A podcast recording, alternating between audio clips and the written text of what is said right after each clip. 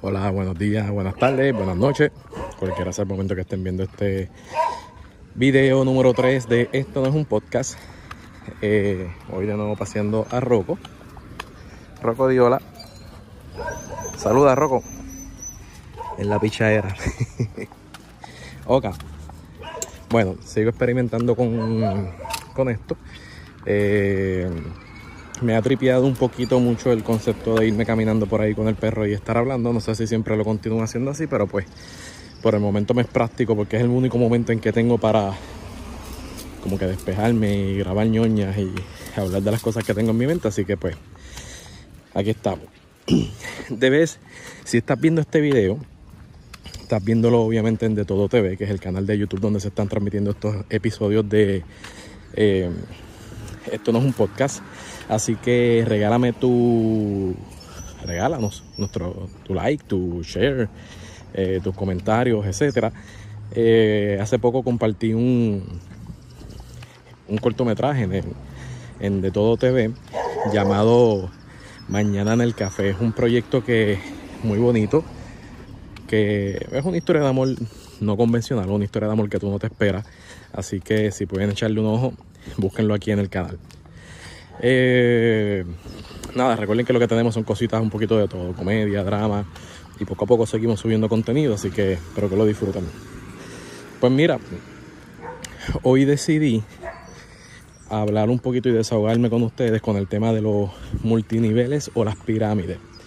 Les explico, hace poquito puse un meme en mi página de Facebook, eh, en personal, ¿verdad? De Eduardo Rosado, en donde hablaba de los de las pirámides. Eh, el meme básicamente era de estas personas que dicen, mira, vengo a hablarte de un negocio y cuando la persona viene a quiere la pelota. Esa pelota no se puede coger, Roco. Vente. Vente para acá. En donde el, se me fue hasta el hilo de lo que les iba a decir. Ah, ok.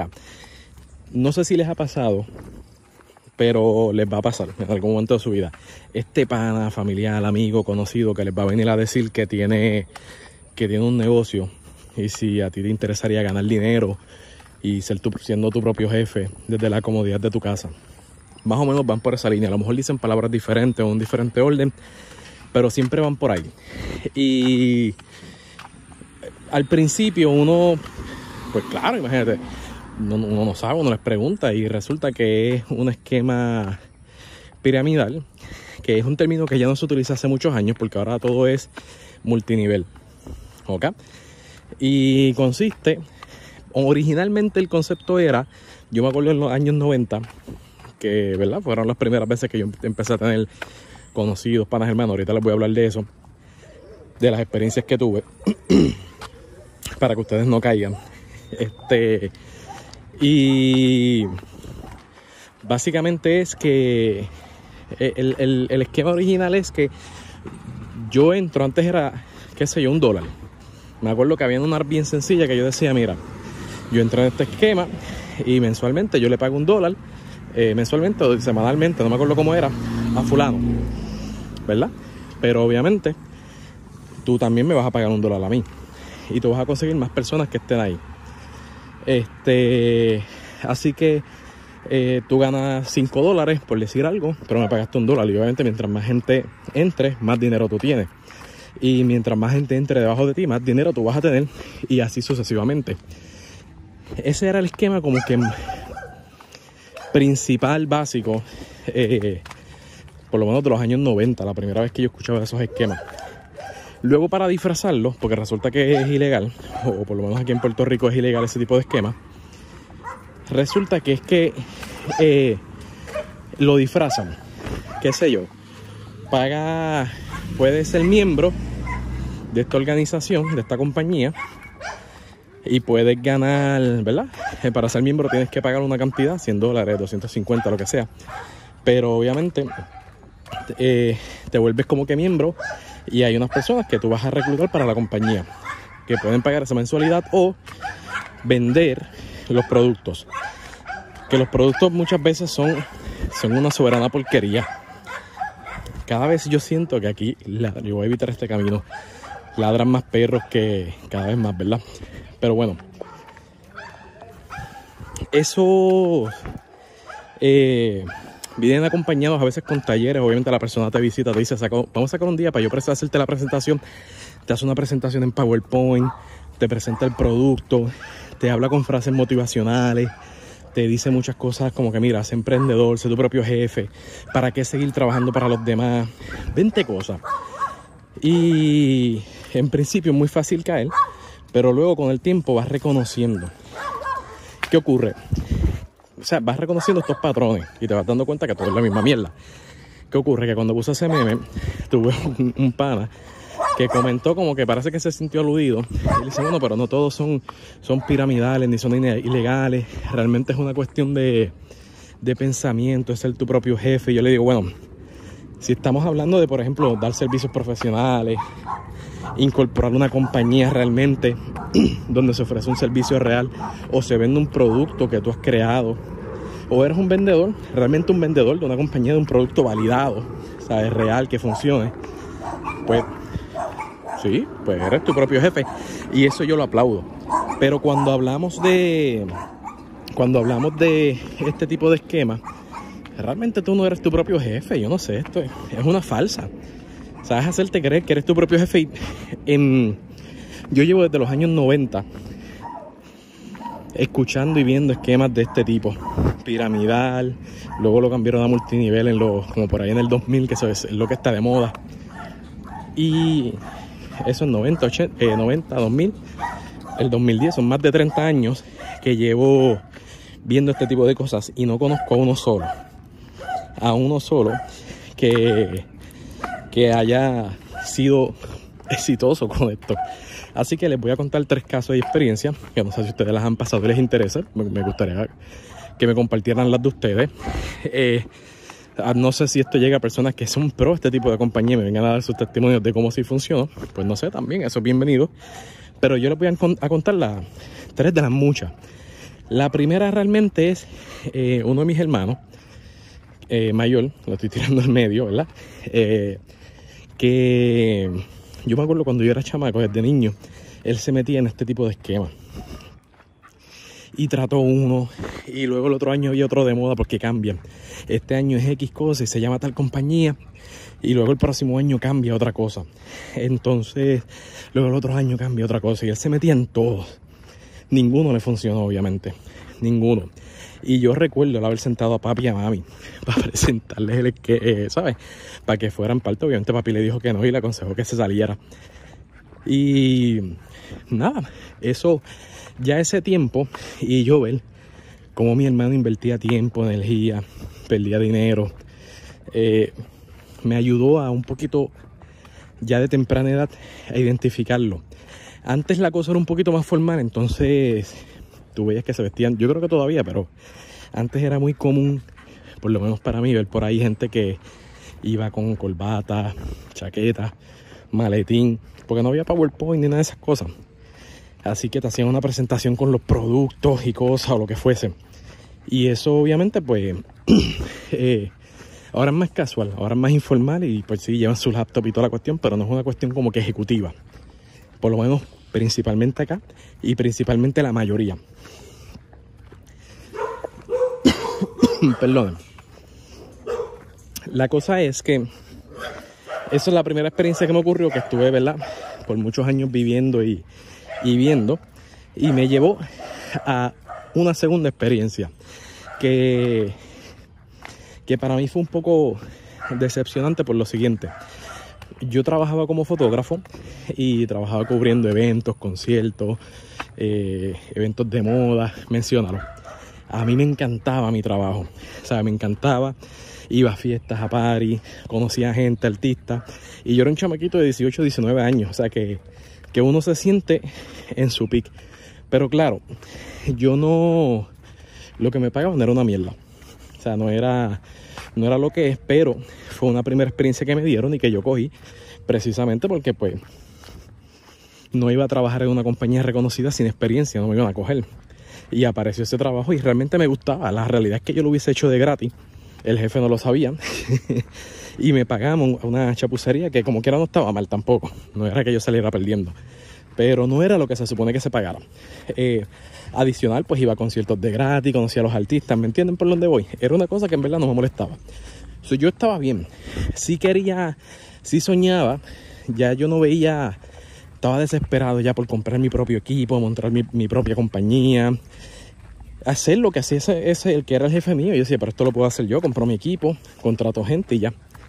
Y la cosa es que en una de esas fiestas o eventos que fui a cubrir, viene esta dama, no sé, tendría unos 30 años, creo yo, casi 30 años, guapísima ella, y bien vestida, ¿sabes?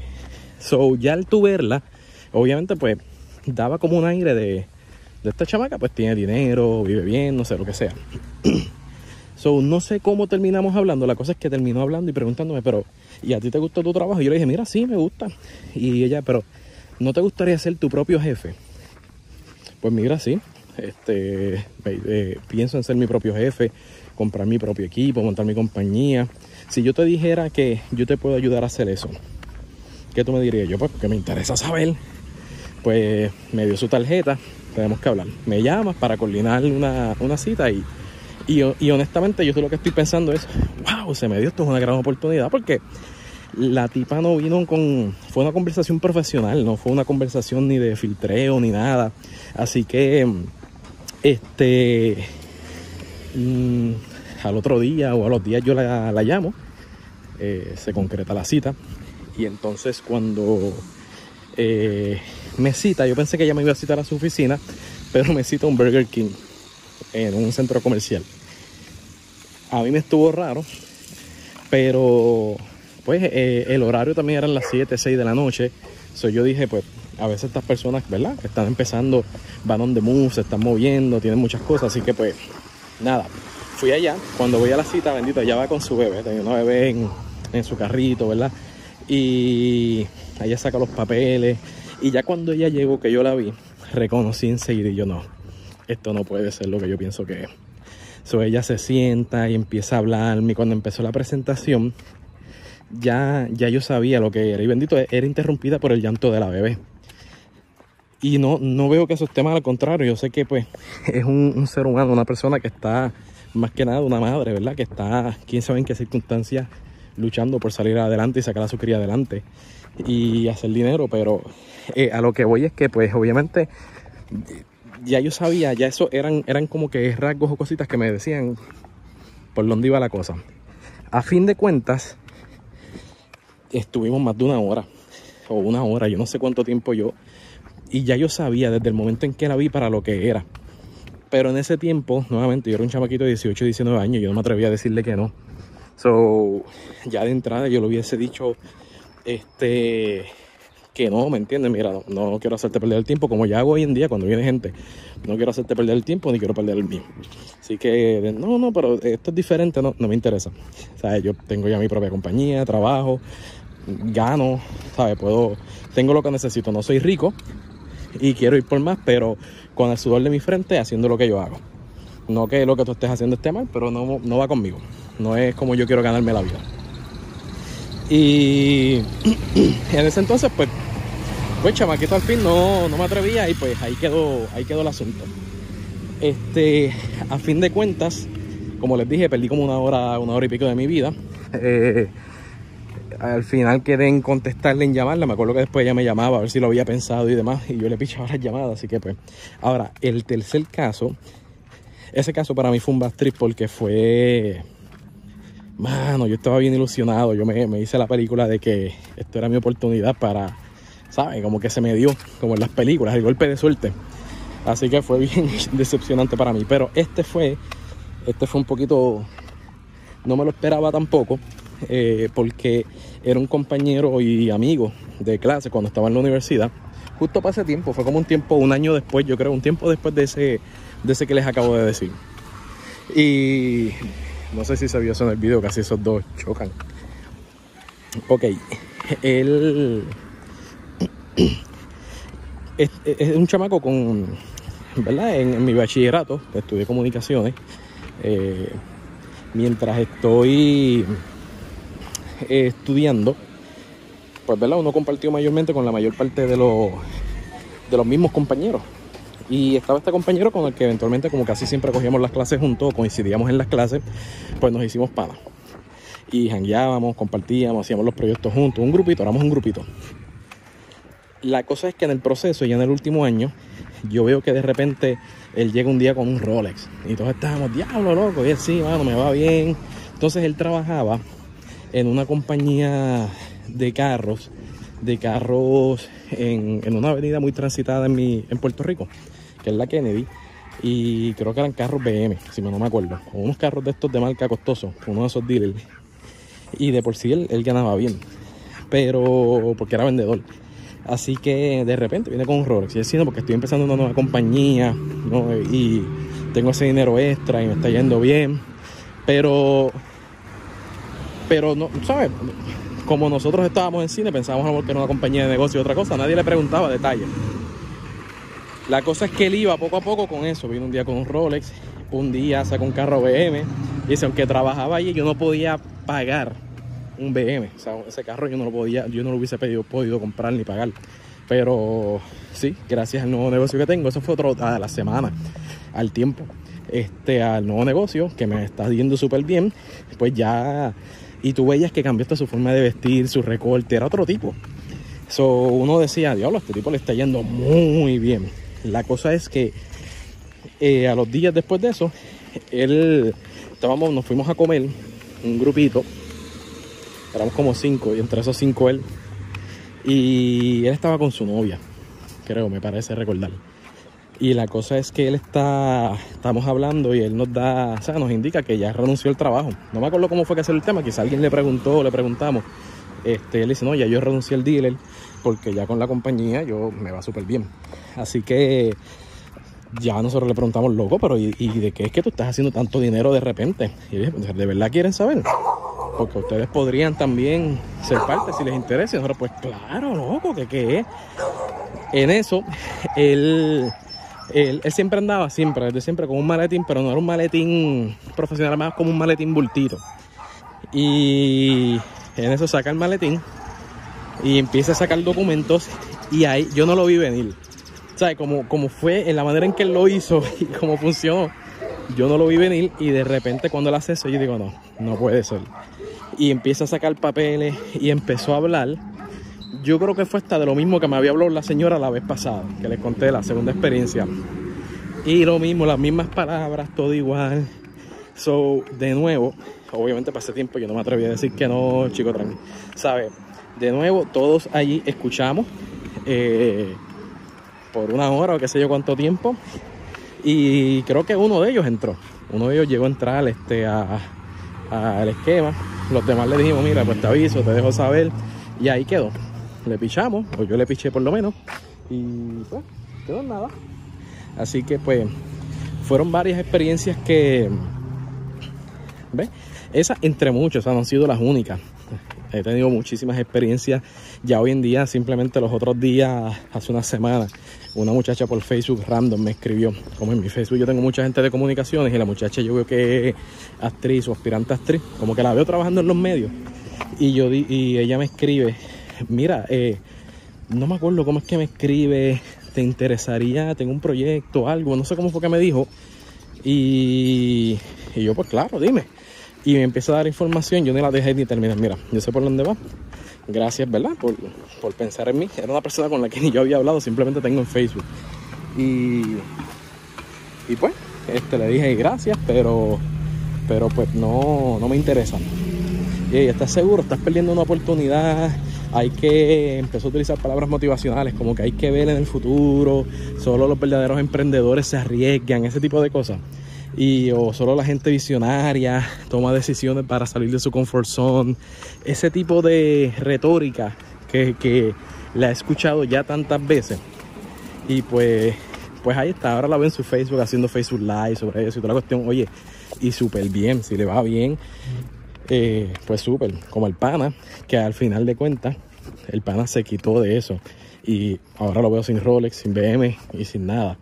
¿Sabes? Está trabajando de nuevo en otro dealer que de nuevo son cosas que pues, pues yo no sé, a lo mejor el tipo empieza a coger crédito o qué sé yo, yo no sé cómo lo hizo, realmente en su momento ganó dinero, pero ahí quedó. Así que pues nada, gracias por, por escucharme hoy. Déjame saber tus historias, quiero leerlo. Este, cuáles son tus experiencias, qué has vivido, qué historias conoces. Eh, así que pues nada, los dejo hasta aquí. Chao.